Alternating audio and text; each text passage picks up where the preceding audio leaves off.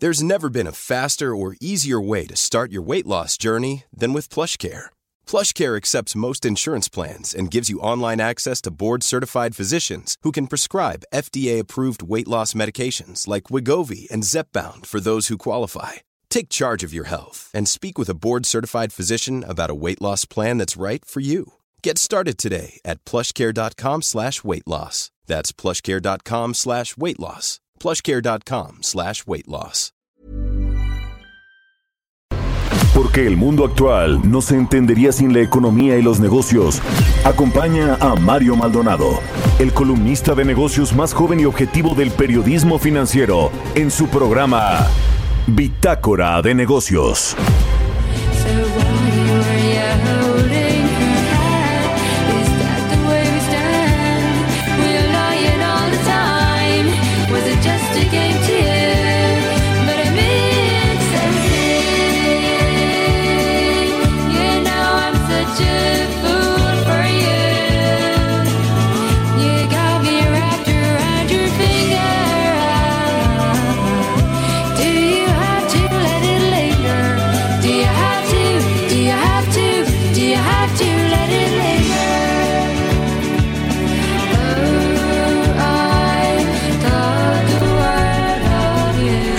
¿Qué tal? ¿Cómo están? Muy buenos días. Bienvenidos a Bitácora de Negocios. Yo soy Mario Maldonado y como siempre me da muchísimo gusto saludarlos eh, a estas horas de la mañana. Eh, hoy es jueves 8 de octubre del 2020. Saludo con mucho gusto a quienes nos escuchan a través de la 98.5 de FM aquí en la Ciudad de México, en Guadalajara, Jalisco por la 100.3 de FM y en Monterrey, Nuevo León por la 90.1 de FM. También un saludo al resto de las estaciones que nos retransmiten en otras ciudades y estados de la República Mexicana, en el sur de los Estados Unidos y a quienes nos escuchan, nos ven, nos siguen en la página heraldodemexico.com.mx MX. Ahí está el streaming de lo que pasa aquí en la cabina de El Heraldo Radio. Arrancamos este jueves con música. Estamos escuchando a los Cranberries. Esta canción se llama Linger. Esta semana arrancamos los programas con canciones de las mujeres más importantes de la historia del rock. Es el caso de la eh, pues tristemente fallecida cantante de los Cranberries, la vocalista. Así que bueno, pues arrancamos, arrancamos este día con eh, música como siempre. Bien, yo le decía aquí a mi productor que me gustaba esta canción.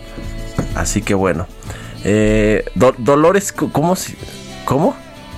Oriondo. Dolores Oriondo es la vocalista, el nombre de la vocalista de The Cranberries, que como ya les decía, pues falleció, pero pero buena música que hacían los Cranberries. Bueno, ahora sí vamos a entrar a la información. Hablaremos con Roberto Aguilar, como todos los días, sobre los temas financieros más relevantes. El apoyo económico en los Estados Unidos sigue atorado, pese a que ya Donald Trump parece que dio eh, visos de que va a aceptar algo, no lo que están proponiendo los demócratas, pero parece que sí va a haber un apoyo económico, se va a destrabar este asunto antes de las elecciones de menos de un mes, el 3 de noviembre son las elecciones ¿no? en los Estados Unidos. Así que bueno, pues a ver si les alcanza el tiempo. Sin embargo, esto pues eh, pone nerviosos a los mercados, a los inversionistas. También hay un nuevo ataque de Estados Unidos contra las firmas tecnológicas chinas. Esto lo eh, eh, pues lo dice Bloomberg, este, este servicio de noticias financieras, económicas, empresariales. Vamos a hablar de eso y sin tapabocas no hay viaje, advierte Uber a sus clientes en México. Vamos a entrarle esos temas con Roberto Aguilar. Hablaremos también con Gerardo Flores, como todos los jueves, colaborador aquí en Bitácora de Negocios, economista especializado en temas de políticas públicas. México no va a subir los impuestos. Esto le respondió el subsecretario Gabriel Llorio a las recomendaciones del Fondo Monetario Internacional. ¿Hay espacio o no para aumentar la recaudación fiscal? Yo creo que sí, y le voy a platicar de eso en cuanto se refiere al sector minero.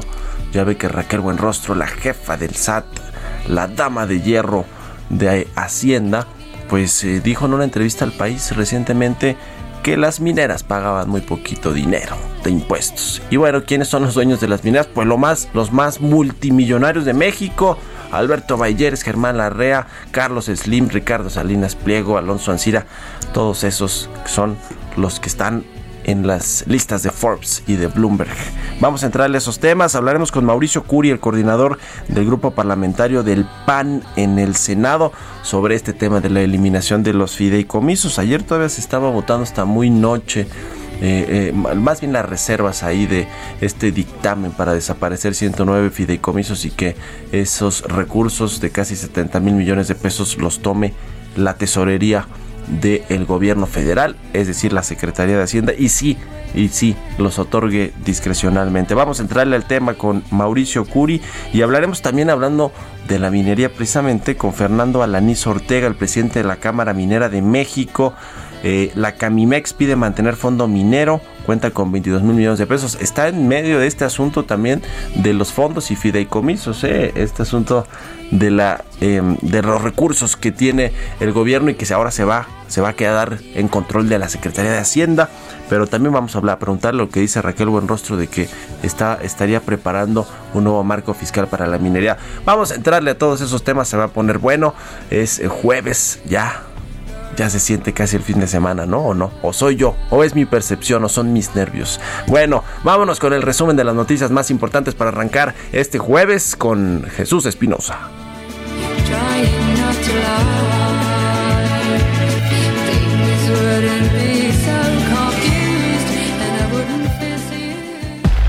El resumen. Agustín Carstens, director general del Banco de Pagos Internacionales, advirtió que la pandemia del COVID-19 cambiará la cara de la economía, pues muchos sectores que sufren sus efectos no podrán recuperarse. Agregó que la crisis económica va a durar más y a pesar de las medidas aplicadas por los gobiernos, llegará un momento en que serán inevitables las bancarrotas.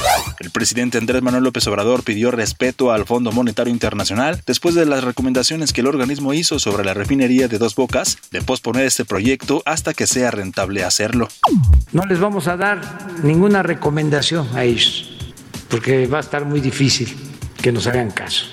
Entonces lo único que les pedimos es que nos respeten, que somos libres y somos soberanos y que ya no son los organismos financieros internacionales los que dictan la política económica en México, como era antes. Gabriel Llorio, subsecretario de Hacienda, apuntó que se han recuperado 7.1 millones de empleos tras los impactos de la pandemia. Estos puestos recuperados representan el 57% del total de empleos perdidos entre marzo y abril. La agencia calificadora Moody's indicó que el anuncio del plan de infraestructura es beneficioso para fines crediticios de las afianzadoras, pues se requerirán contratos que garanticen la realización de los proyectos. De acuerdo a un reporte sobre sus proyecciones económicas, el Banco Mundial consideró que hasta 115 millones de personas pueden caer en la pobreza extrema en este 2020 por la crisis inducida por el coronavirus. La Cámara Nacional de Comercio, Servicios y Turismo de la Ciudad de México advirtió que aún con la reactivación económica de la mayor parte de las actividades comerciales, las ventas de los comercios de la capital de julio a septiembre se mantuvieron 53.4% por debajo del tercer trimestre del 2019. Bitácora de negocios en El Heraldo Radio. El editorial.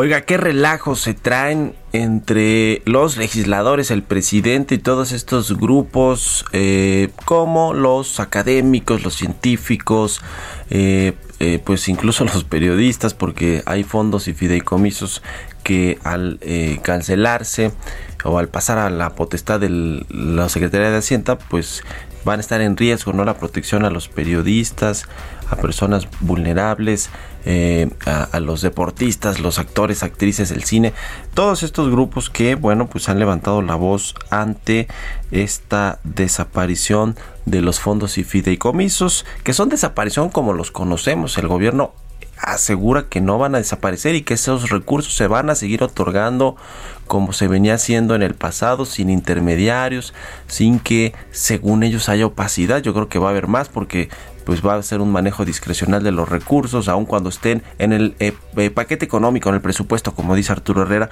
Pero lo que sí no permitieron los diputados de oposición fue que se desapareciera el Fondo para la Salud, porque, eh, pues imagínense, 100 mil millones de pesos que tiene el Fondo de Salud para el Bienestar, con los que cuenta como extra el gobierno y, y para atender eh, pues eh, eh, problemas como las que estamos viviendo, crisis sanitarias, crisis en el sector salud. también se está tratando de defender este Fonden conocido como el Fondo de Protección contra Gastos Catastróficos. está tratándose de defender algunos otros pues fondos y fideicomisos. Pero bueno, Mario Delgado ahí que trae eh, este, esta, esta iniciativa, esta encomienda del presidente con tal de que lo haga presidente de su partido a su vez de Morena, pues se pone muy rudo, no quiere ceder.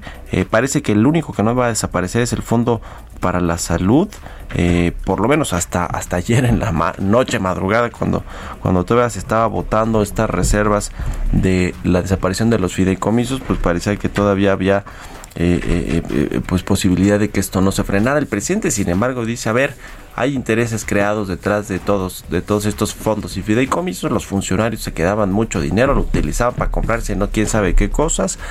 Y si no, es porque hay una injusticia. Y como él está seguro que no hay una injusticia, sino que se afectan los intereses creados, pues entonces va la desaparición de estos fideicomisos, pero vaya, vaya, eh, pues yo diría crisis que se está generando el gobierno, pues eh, no más por generársela, porque realmente si estos fideicomisos se les pone más regulación, más supervisión, pues pueden funcionar bien y que funcionen como están ahorita los fondos y fideicomisos. En fin, ¿usted qué opina?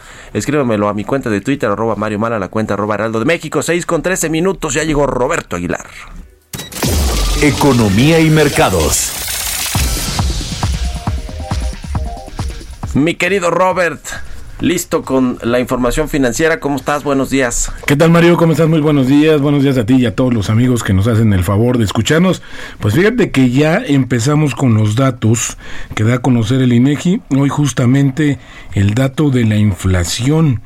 Eh, pues ya tenemos también que justamente con la, eh, la inflación anual en septiembre a tasa anual es de 4.01 y esto pues sí es eh, pues abajo de las expectativas pero sin embargo se mantiene arriba de los niveles establecidos por el Banco de México, esto de 3 más menos 1, de acuerdo con la encuesta o el sondeo de Reuters previo que compartimos aquí, se esperaba una tasa de 4.07, pero como te decía, fue de 4.01 la tasa de la inflación a septiembre, la tasa anual. Y fíjate que los mercados asiáticos asimilaron de manera positiva el cambio de señales del paquete de apoyo económico en Estados Unidos, pese a las contradicciones de las negociaciones y alcances apoyó el anuncio del Banco Central de Australia que va a liberar un estímulo económico mayor a lo esperado y los planes del Banco Central de Nueva Zelanda de liberar un programa también, pero de financiamiento a empresas y llegar incluso a tasas de interés negativas. Y los futuros estadounidenses avanzaban ligeramente este es el último reporte que tenemos. Y bueno, fíjate que ayer, después de suspender abruptamente las negociaciones eh, a través del Twitter, esto que hizo el presidente Donald Trump, pues luego eh, sugirió al Congreso aprobar una serie de iniciativas más pequeñas y autónomas que incluyan un paquete de rescate para las aerolíneas.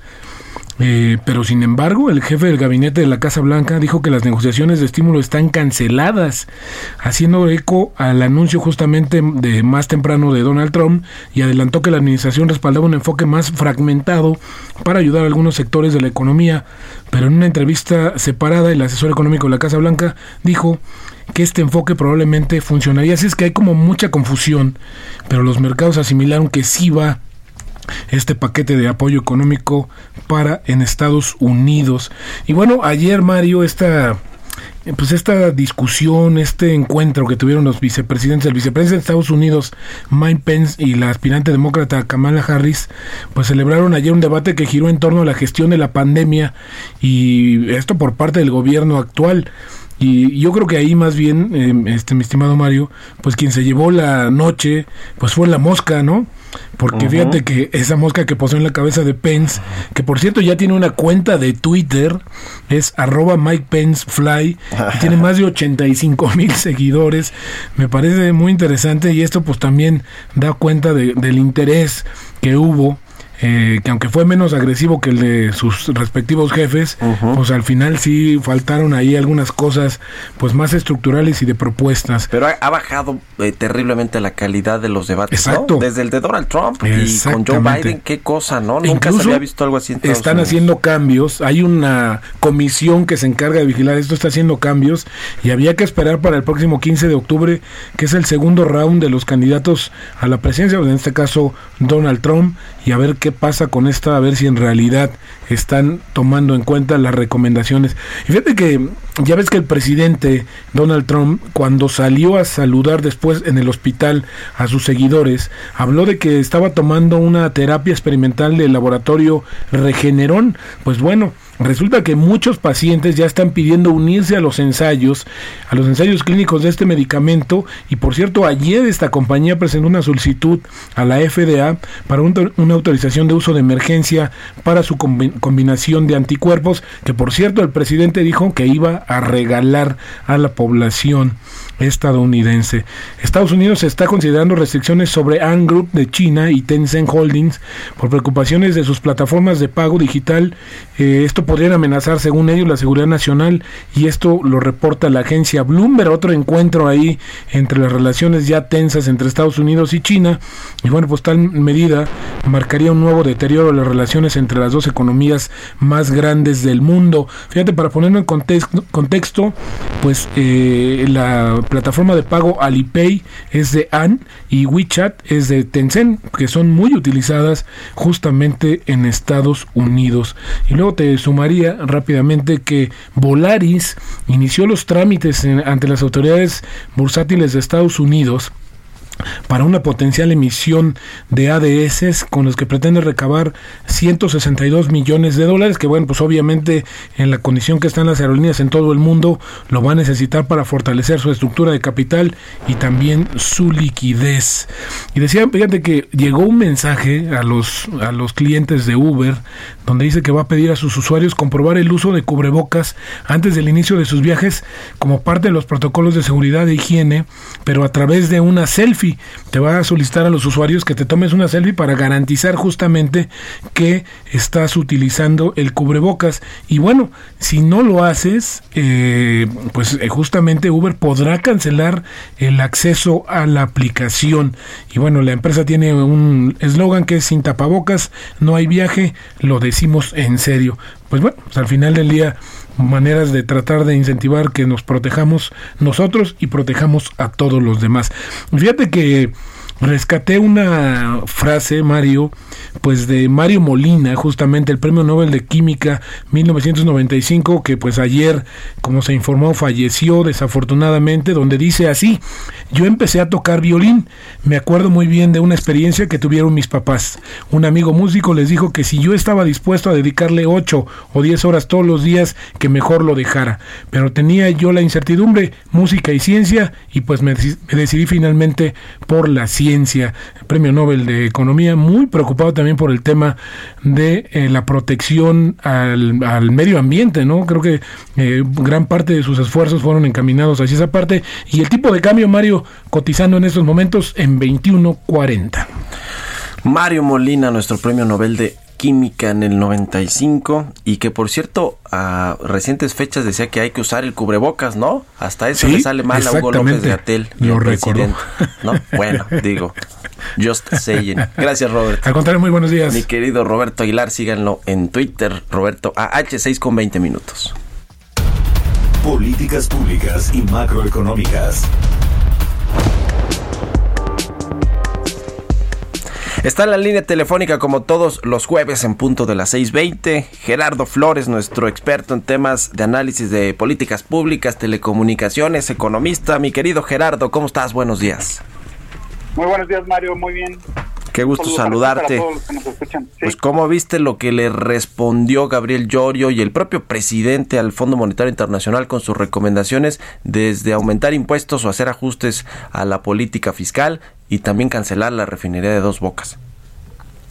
Pues mira, yo te diría, del presidente de la República yo creo que era ya una respuesta esperada. Eh, del subsecretario de Hacienda eh, me parece que pues lo que nos más bien nos, está mostrando esta reacción es eh, pues ya una especie de frustración con el desempeño de la economía y, las observaciones que pues hacen las autoridades, eh, en este caso como el Fondo Monetario Internacional, ¿no?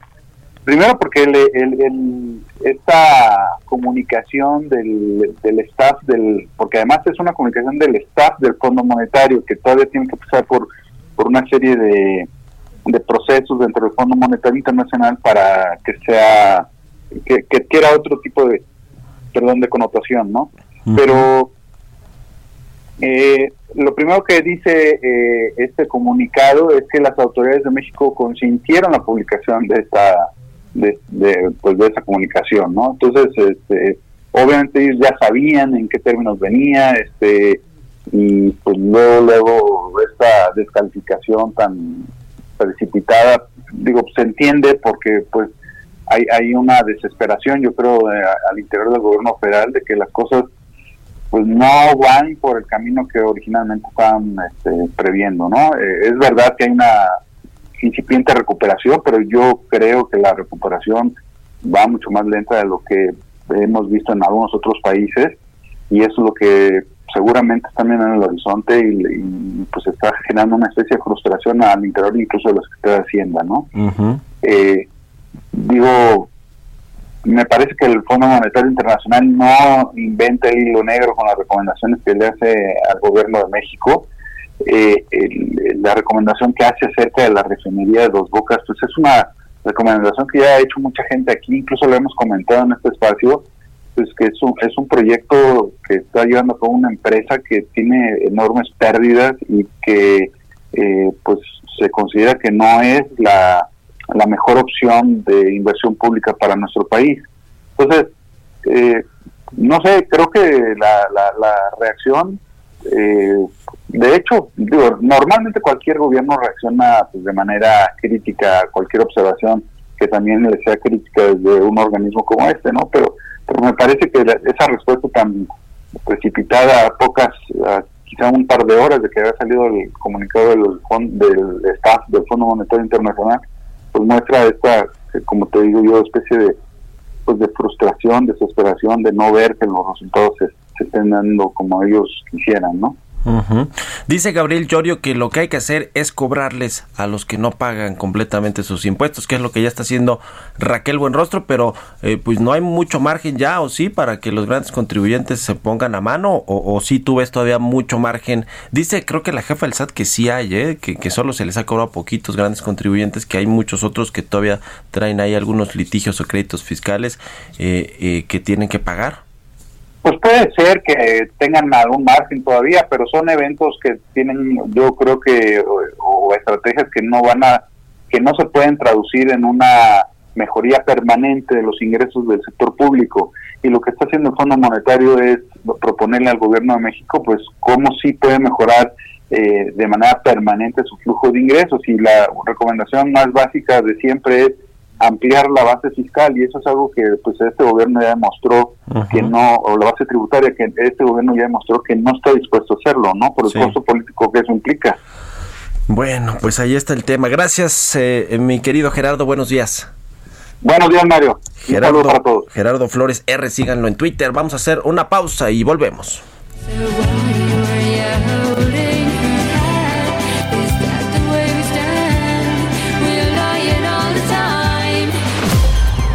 Continuamos en un momento con la información más relevante del mundo financiero en Bitácora de Negocios con Mario Maldonado.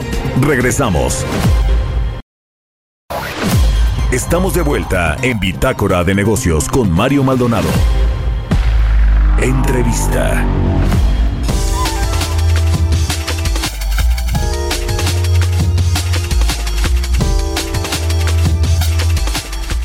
Bueno, pues sobre este tema de los fideicomisos públicos que se van a cancelar y ya ayer se aprobó esto en la Cámara de Diputados, aunque todavía se quedaron discutiendo ahí algunas algunas reservas de los fondos y fideicomisos, pero bueno, pues eh, eh, parece que no cayó bien en muchos sectores de las de la sociedad, ya le contábamos pues todos los eh, sectores y grupos sociales que pues eh, alzaron la voz para tratar de defender que se mantengan los fideicomisos públicos y la respuesta del gobierno federal, del presidente y del secretario de Hacienda que compareció, por cierto, esta semana en la Cámara de Senadores, pues fue que estos recursos van a estar disponibles a través ahora de la Tesorería de Hacienda y van a estar en el presupuesto del próximo año. Para platicar de esto me da mucho gusto saludar a Mauricio Curi, el coordinador del grupo parlamentario del PAN en el Senado. En el Senado. ¿Cómo estás, eh, senador? Muy buenos días. No, Mario, muy buenos días. Siempre a tus órdenes. ¿Cómo estás aquí?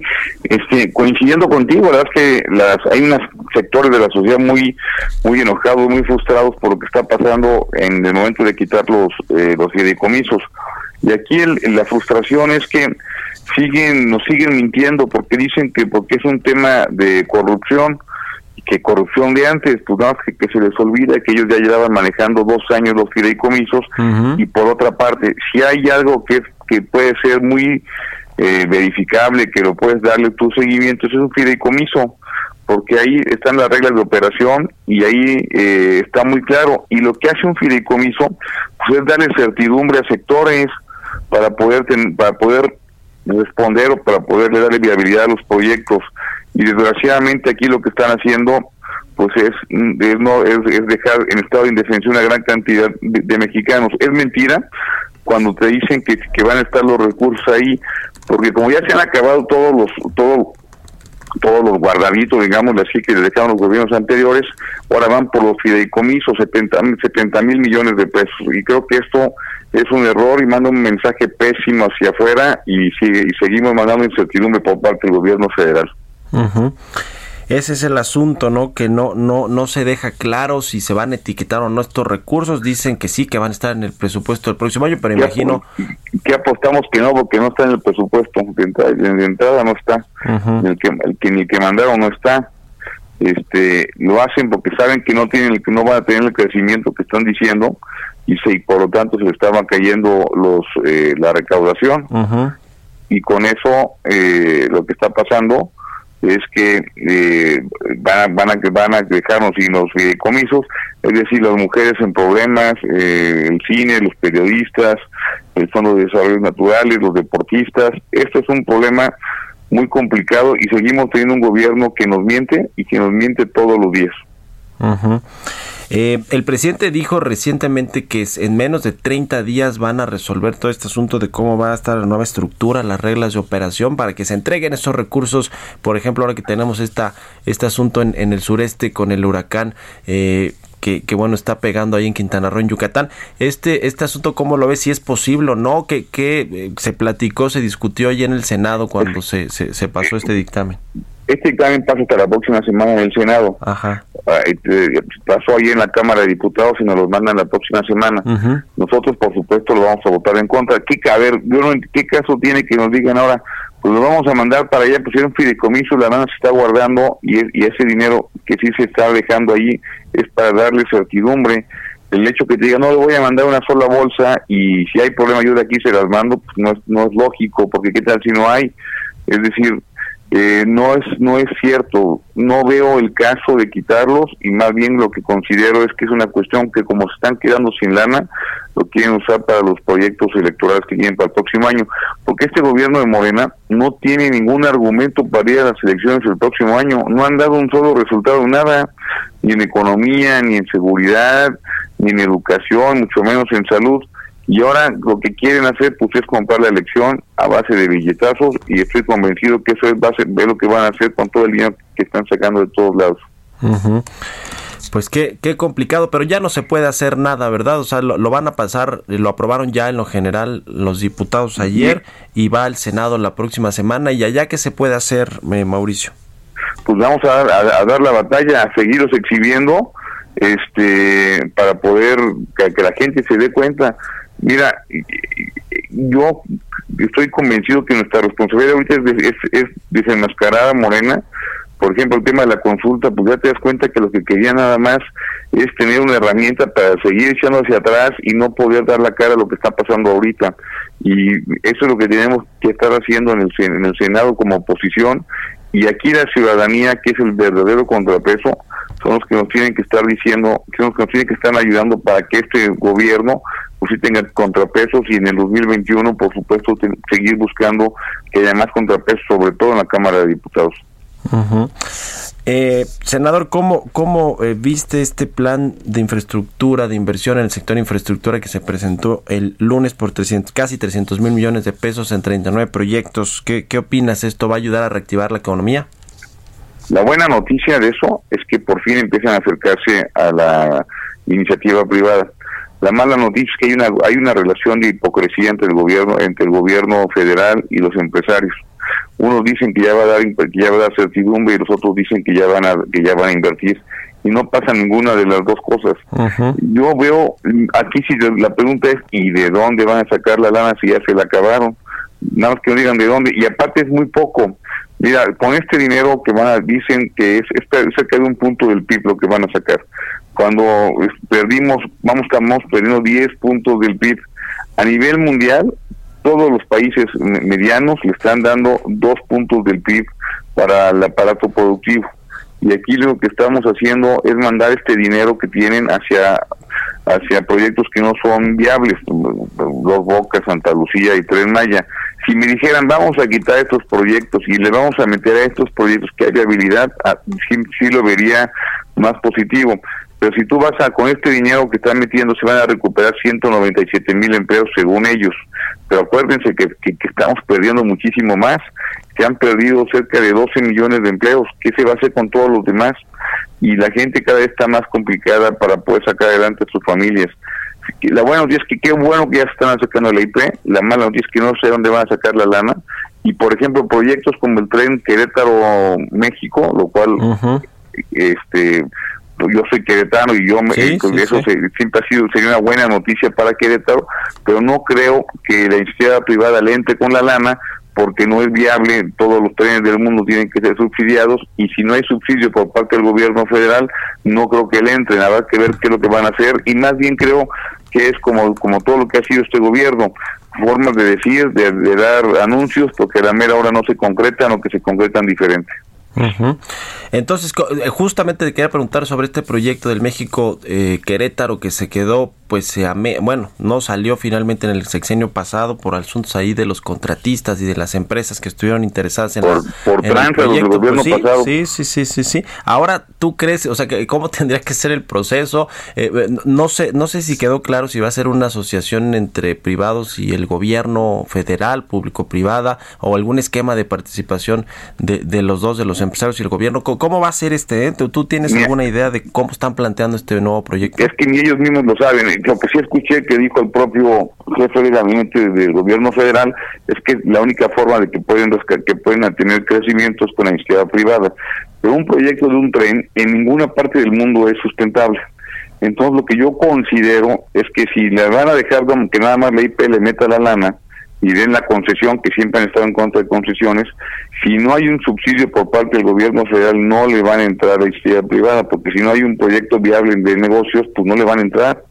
Entonces, lo veo complicado que a la mera hora se pueda aterrizar el proyecto, que sería muy bueno para Querétaro, claro que sería muy bueno para Querétaro y para México, porque es más, conectividad para la para el lugar donde hay más, más personas, a diferencia del tren Maya que se está haciendo, que está destrozando el medio ambiente y que no hay mercado allá. Aquí sí hay mercado, pero aún así se necesita eh, subsidios por parte del gobierno federal, que por lo que yo he visto no lo va a hacer.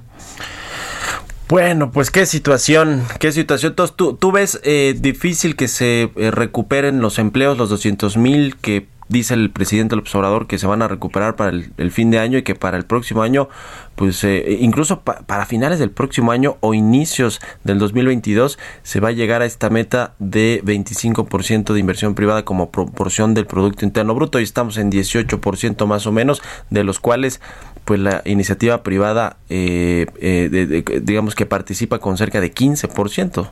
¿Cómo ves si no, esta, si, no cambian, si no cambian la forma, eh, la, política económica del país, si no se voltean totalmente un 180 grados, yo creo que va a seguir exactamente igual.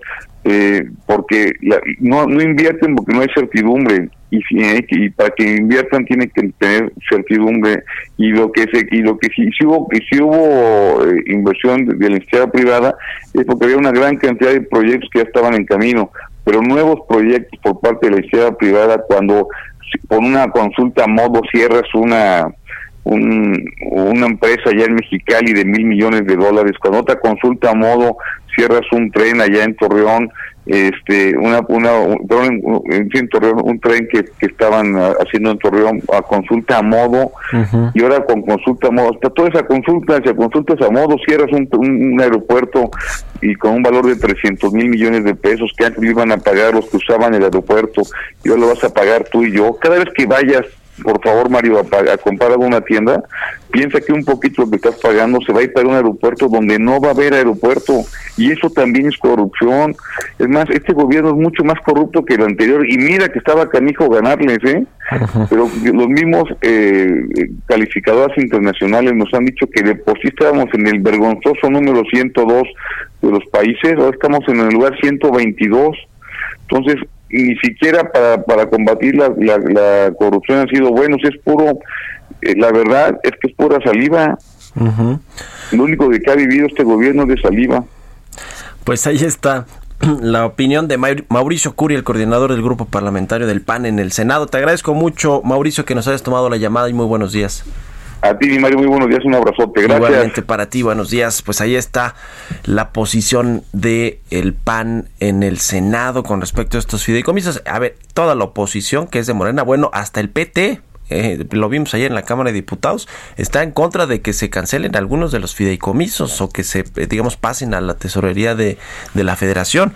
Eh, hasta el PT, que fue en alianza con Morena en, las secciones federales del 18 y en, y en muchas otras de los congresos y a nivel eh, local, a nivel regional, en fin, así las cosas. Vamos a ir a otra cosa, son las 6 de la mañana con 42 minutos.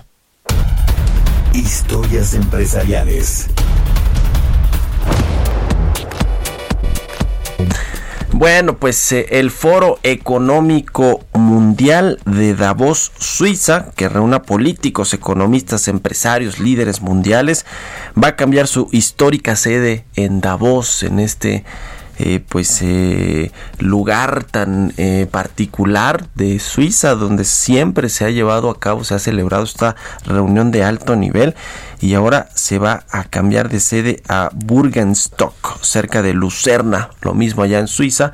Va a ser el, entre el 18 y el 21 de mayo, pero bueno, pues vaya cambio. Vamos a, a, escuchar esta pieza que preparó Giovanna Torres con respecto a este cambio de sede del foro de Davos.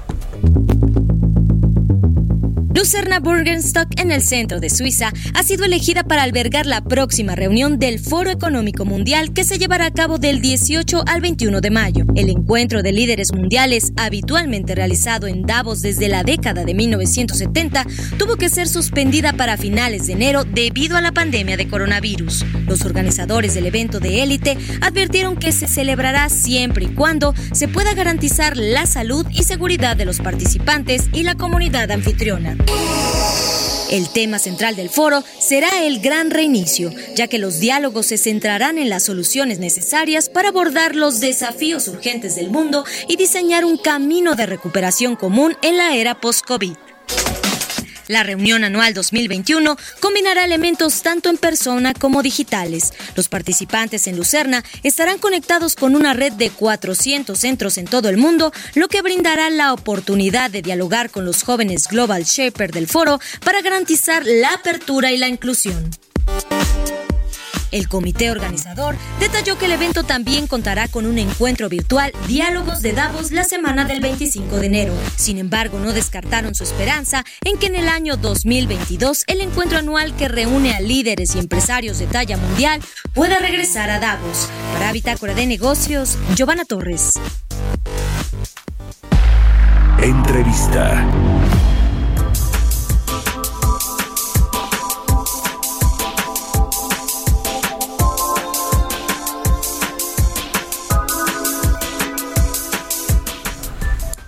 Bien, pues eh, siguiendo con este asunto de los fondos y fideicomisos, uno de los fondos que se va a cancelar pues va a ser el fondo minero que tiene cerca de 22 mil millones de pesos y que bueno pues ha servido eh, para eh, eh, ayudar a las empresas mineras, a los, los trabajadores que, que, bueno pues laboran en esta actividad tan importante para la, economía nacional.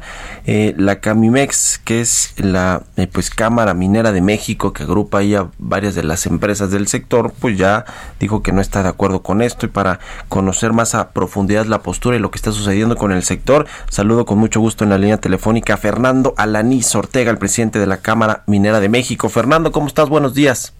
Mario, me da mucho gusto saludarte a ti, a tu auditorio, y muchas gracias por, por, darnos este lugar. ¿Cuál es el posicionamiento de la Camimex respecto a la cancelación de este fondo minero? Mira, pues al igual que otros fideicomisos, a nosotros nos preocupa mucho la cancelación de este. Este es un fondo que se creó en el 2014 por el famoso derecho minero, que se nos cobra. Y el objetivo era eh, pues eh, eh, eh, apoyar a las comunidades donde hay extracción minera para poder regresarles impuestos que nos están cobrando nosotros y desarrollar obras de infraestructura y de beneficio para la comunidad. Y así estuvo funcionando pues por ya desde el 2014 y efectivamente, como tú mencionas, a la fecha se han pagado alrededor de 22 mil millones de pesos, de los cuales se han, ejecutado ya una, cantidad importante de ellos y quedaban actualmente en el fondo cerca de 7 mil, 8 mil millones de, pesos. Eh, hay, hay obras en desarrollo en las comunidades que ahorita se van a ver pues realmente afectadas por la incertidumbre de, de qué es lo que va a pasar. Y, bueno, nosotros lo único que, queremos es externar nuestra preocupación. Este es un dinero que a nosotros se nos cobra y había un objetivo muy claro de que regresara a las comunidades para, para las obras de beneficio, para apoyar en cuestiones de salud, de educación, de infraestructura básica. Y, ahora pues no, no, no está y no hay claridad de qué es lo que vaya a suceder. y, y sabes que Mario, hay un compromiso, el compromiso número 27 que hizo el presidente López Obrador cuando estuvo en campaña, que justamente se comprometió con las comunidades mineras, que ese dinero iba a regresar de manera directa a ellos. Antes se, hacía a través de la SEDATU, luego fue a través de la Secretaría de Economía y supuestamente este, e, existe ese compromiso. Entonces nosotros lo que esperaríamos es que se cumpla ese compromiso por el beneficio de las comunidades. Recordarte, Mario, que hay 690, poquito más de 690 comunidades donde hay actividad minera en el país y esto impacta directamente en 212 municipios. Hay municipios que este fondo representaba un, ingreso muy importante, en algunos casos, pues varias veces más del presupuesto que ellos tenían entonces realmente la suspensión de, este ingreso pues es un impacto muy importante para estas comunidades. Entonces estos recursos son digamos aportaciones de las empresas mineras que después se eh, reinvierten eh, en, las comunidades, en los lugares donde están operando y que bueno pues ahora quien va a decidir cómo se eh, canalizan estos recursos pues es el gobierno, ¿no? ¿Ustedes cómo se decidía, digamos, en este fondo, cómo, se decidía cómo se canalizaban los recursos? Eh, anteriormente había un comité que estaba formado, integrado en cada estado, en cada uno de los estados mineros, que son 24, se estableció un comité. Un comité que era presidido por la Subsecretaría de Minas, y que estaba también con la representación de las de la Secretaría de Economía de cada estado, había presidente un representante de presidentes municipales, un representante de los de, las empresas mineras y, de un representante de, ejidos y pueblos indígenas. Se presentaban proyectos, eh, cada, cada uno de los presidentes municipales presentaba proyectos, se evaluaban y en base a eso se iban haciendo la decisión de asignar recursos funcionó y funcionó bien y se llegaron a hacer obras muy interesantes en varios municipios. Este, y, era la manera, la manera como se iba, se iba administrando este fondo. La eh, jefa del SAT, Raquel Buenrostro, dijo recientemente que la actividad minera, los empresarios, pues no contribuían eh, eh, considerablemente a la recaudación fiscal. Y creo que hay cálculos ahí de que, por ejemplo, por el ingreso del ISR en, en, la minería es muy poquito lo que se recauda, por ejemplo, ¿no? y, es, y es en promedio también pues muy bajo con respecto a lo que se paga en América Latina, es decir, han habido ahí muchos temas que tienen que ver con el marco fiscal eh, a la minería, eh, ¿crees que va a venir un nuevo eh, nuevos aumentos de impuestos para, para el sector, sobre todo cuando se haga esta reforma que creo que va a ser el próximo año? Pues mira, espero que no, este Mario, porque te voy a decir, yo creo que hay algunos errores ahí de interpretación. la actividad minera en México es la actividad económica que tiene más carga fiscal. Actualmente pagamos entre el 52 y 54% de la utilidad. Eh, eh, de hecho, hay, una estadística, hay un estudio que se publica en Canadá cada año, el, Instituto Fraser, donde evalúa la atractividad que tienen los países para la inversión minera. México llegó a estar hace más o menos nueve años en octavo lugar. Ahorita estamos en el lugar número 58 de 76. Y justamente la parte fiscal es donde menos atractivos somos. Estamos en el lugar número 71 de 76 países. Eh, la carga impositiva es muy alta. Yo creo que, hay algo de, desinformación en esta evaluación que está haciendo. El sector minero viene pagando más o menos al año, ahorita, en, en estos últimos años, cerca de 30 mil millones de pesos en lo que son impuestos y derechos. Te puedo decir que en los últimos cinco años se ha duplicado de 15 mil millones de pesos que se llegó a pagar eh, en el 2015. Ahorita estamos pagando 30 mil millones de pesos. Eh, y te digo, la tasa impositiva que se tiene es del 52%, los cual, lo, eh, lo, cual nos resta muchísima competitividad ya para poder atraer inversión a México. Bueno, pues se dice textualmente Raquel Buenrostro que el país se beneficiaría de aumentar la tasa impositiva al sector minero y, bueno, no es la primera vez que alguien del gobierno federal se pronuncia respecto de este tema e incluso han habido ya iniciativas de parte de legisladores de Morena también para regular más esta actividad y que las ganancias eh, se queden todavía más en las comunidades donde operan, ¿no? Eh, ¿No ven ustedes de plano un, un cambio sustancial en lo que es la, la cómo se regula al sector en términos eh, de su operación, pero en términos fiscales también? Porque pues todo indica que ahí viene, ¿no? Que, que ahí viene una nueva regulación? Mira, hay, hay mucha, desgraciadamente hay mucho desconocimiento todavía sobre el sector minero. Se ha dicho también que el 80% del país está concesionado, cuando realmente cuando realmente es el 9%, ya lo acaba de, expresar claramente la secretaria de Economía hace una semana. O sea, yo, yo, yo, yo, creo que hay mucha desinformación todavía y desconocimiento sobre la, la realidad de lo que es la minería ojalá te digo que, el gobierno revise bien, que podamos tener un buen diálogo con, con las autoridades para pues, intercambiar información. Nosotros hicimos un, estudio reciente en donde comparamos a, la actividad minera de México con, con otros países, con Perú, con Chile, con Australia, con Estados Unidos y Canadá. Y justamente y la, la, comparación es en la base fiscal. Y, y, en ese estudio está claramente soportado y claramente analizado pues que somos de los países más caros y donde más carga impositiva fiscal se tiene en esta actividad.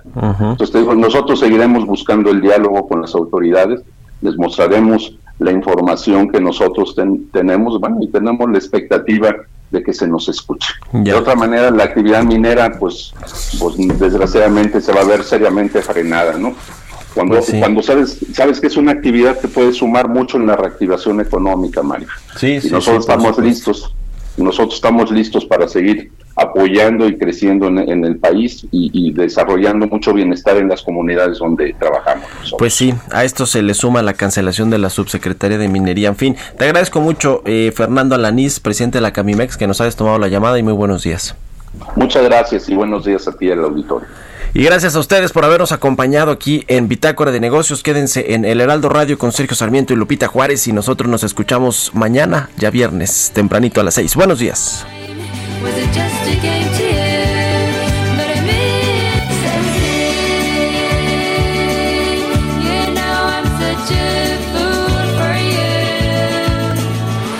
Esto fue Bitácora de Negocios con Mario Maldonado, donde la H suena y ahora también se escucha. Una estación de Heraldo Media Group. Mom deserves the best, and there's no better place to shop for Mother's Day than Whole Foods Market. They're your destination for unbeatable savings, from premium gifts to show-stopping flowers and irresistible desserts. Start by saving 33% with Prime on all body care and candles. Then get a 15-stem bunch of tulips for just $9.99 each with Prime. Round out Mom's menu with festive rosé, irresistible berry chantilly cake, and more special treats. Come celebrate Mother's Day at Whole Foods Market.